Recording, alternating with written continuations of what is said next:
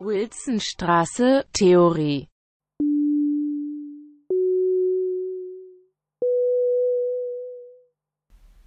Propedeutikum zu den ästhetischen Grundbegriffen im Sommersemester 2020.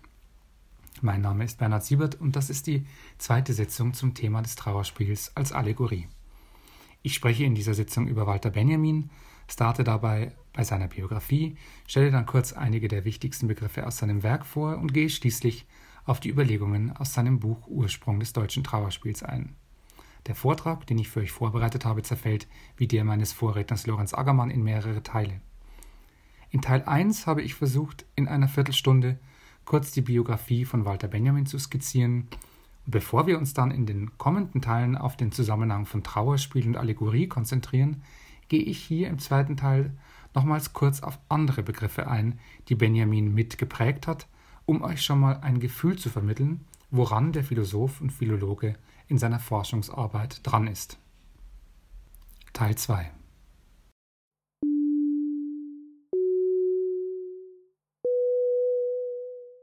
Benjamin prägt als einer der einflussreichsten Denkerinnen und Denker des 20. Jahrhunderts mit einzelnen Aufsätzen und Wendungen die Geisteswissenschaften zu Anfang des 21. Jahrhunderts weltweit maßgeblich mit.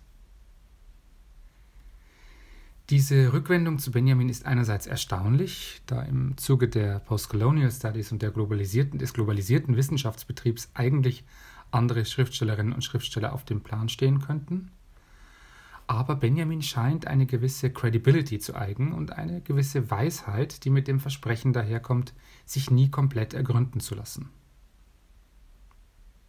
Von den vielen Begriffen und Konzepten versuche ich hier jetzt in diesem Teil des Vortrags einige kurz zu sammeln und anzustoßen. Erstens Übersetzung. Mit dem Aufsatz die Aufgabe des Übersetzers von 1921. Die Aufgabe des Übersetzers heißt ein Artikel von Benjamin aus dem Jahr 1921. Zitat Für das Sprachdenken Benjamins im Allgemeinen spielt das Paradigma der Übersetzung eine herausragende Rolle. Zitat Ende. So schreibt Alfred Hirsch der meint, dass im sich mitteilen der Sprache der Dinge Benjamin gewahrt, dass der Mensch diese nicht wirklich in seine eigene Sprache übersetzen kann. Der Übersetzer ist bei Benjamin ein Go-Between im zweifachen Sinne. Einerseits wechselt er hin und her zwischen fremder und eigener Sprache, Ausgangstext und Zieltext, ohne noch wirklich in der einen oder anderen zu Hause zu sein, und andererseits steht er paradigmatisch für ein in Sprache verstricktes Subjekt, das sich ereignet im Zwischenraum und in der Zwischenzeit sprachlicher Ansprüche und Erwiderungen. Benjamin, der selbst aus dem französischen Baudelaire und Proust übersetzt hat, beschreibt damit nicht zuletzt differenziert eigene Arbeitserfahrungen, was das Schreiben und das Übersetzen betrifft. Zweitens Staatliche Gewalt mit dem Begriff zur Kritik der Gewalt von 1920-21.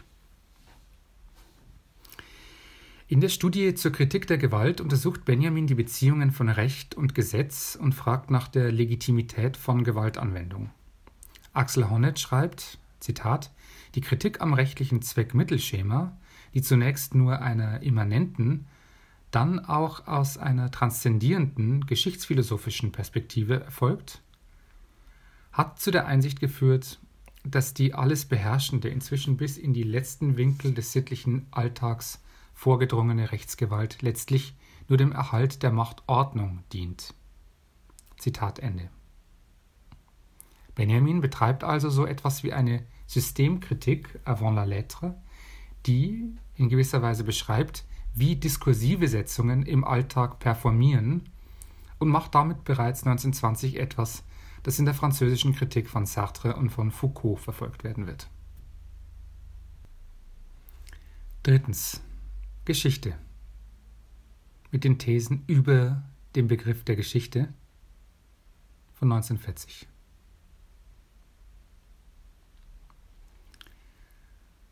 Zwischen Februar und März 1940, unter dem Eindruck des Hitler-Stalin-Paktes von August 1939 verfasst, legt der Text über den Begriff der Geschichte Thesen vor. Die neunte These ist weltberühmt geworden und sie bezieht sich direkt auf das Gemälde von Paul Klee, den Angelus Novus, das Benjamin erworben hatte. Und normalerweise zeige ich hier ein Bild dieses, eine Abbildung dieses Bilds, äh, eine Folie auf der PowerPoint-Präsentation.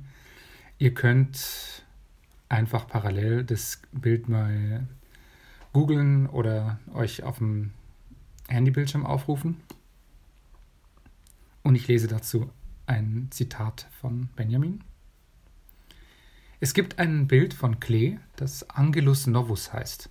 Ein Engel ist darauf dargestellt, der aussieht, als wäre er im Begriff, sich von etwas zu entfernen, worauf er starrt. Seine Augen sind aufgerissen, sein Mund steht offen und seine Flügel sind ausgespannt. Der Engel der Geschichte muss so aussehen. Er hat das Antlitz der Vergangenheit zugewendet. Wo eine Kette von Begebenheiten vor uns erscheint, da sieht er eine einzige Katastrophe, die unablässig Trümmer auf Trümmer häuft und sie ihm vor die Füße schleudert. Er möchte wohl verweilen, die Toten wecken, das Zerschlagene zusammenfügen. Aber ein Sturm weht vom Paradiese her, der sich in seinen Flügeln verfangen hat und so stark ist, dass der Engel sie nicht mehr schließen kann. Dieser Sturm treibt ihn unaufhaltsam in die Zukunft, der er den Rücken kehrt, während der Trümmerhaufen vor ihm zum Himmel wächst. Das, was wir den Fortschritt nennen, ist dieser Sturm. Zitat Ende. Es war jetzt ein relativ langes Zitat und es ist einer eine der Passagen von Benjamin, die sehr häufig zitiert werden. Einer eurer Kollegen, Lukas Renner, hat für die Theatermaschine mal diesen Text zur Grundlage für eine Inszenierung genommen, die das in einer gewissen Weise auch als Theateranweisung und greift. Meine Hinweise auf Übersetzung, Gewalt und Geschichte und auf die Überlegungen, die Benjamin zu diesen Begriffen anstellt. Das sind, handelt sich bei, dabei eigentlich nur um drei Beispiele von unzähligen Buzzwords, die Benjamin der Kulturtheorie und der Kulturgeschichte hinterlassen hat in seinem berühmten Aufsatz Das Kunstwerk im Zeitalter seiner technischen Reproduzierbarkeit arbeitet Benjamin beispielsweise über die Technik im Film und untersucht, was der Arbeitsschritt des Schnitts in der Postproduktion mit uns macht und führt nebenher den Begriff der Aura, der längst ins Esoterische abgeschoben schien, neu und anders wieder in die Kulturphilosophie ein.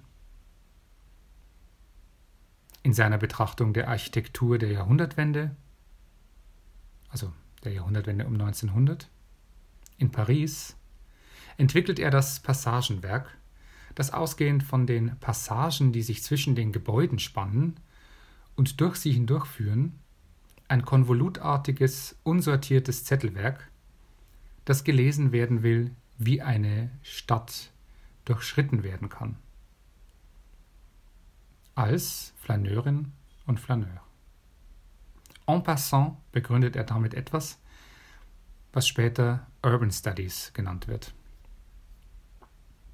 Benjamin liefert zudem Betrachtungen dazu, was eine Geste und was ein Zitat ist.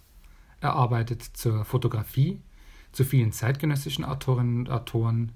Für die Kafka-Wissenschaft beispielsweise sind seine Schriften unumgänglich geworden euch als Theaterwissenschaftlerinnen und als Theaterwissenschaftlern wird häufig der Begriff des epischen Theaters begegnen, etwas, das Benjamin in Dialog mit Brecht und mit dessen künstlerischer Arbeit entwickelt und indem er versucht, eine neue Theaterform, die er bei Brecht sieht, begrifflich und philosophisch zu fassen.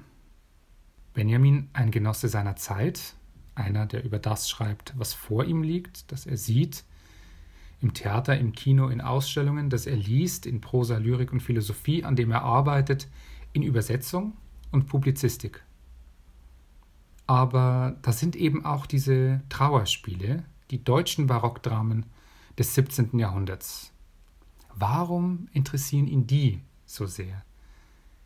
Wie geht das zusammen? Ende von Teil 2.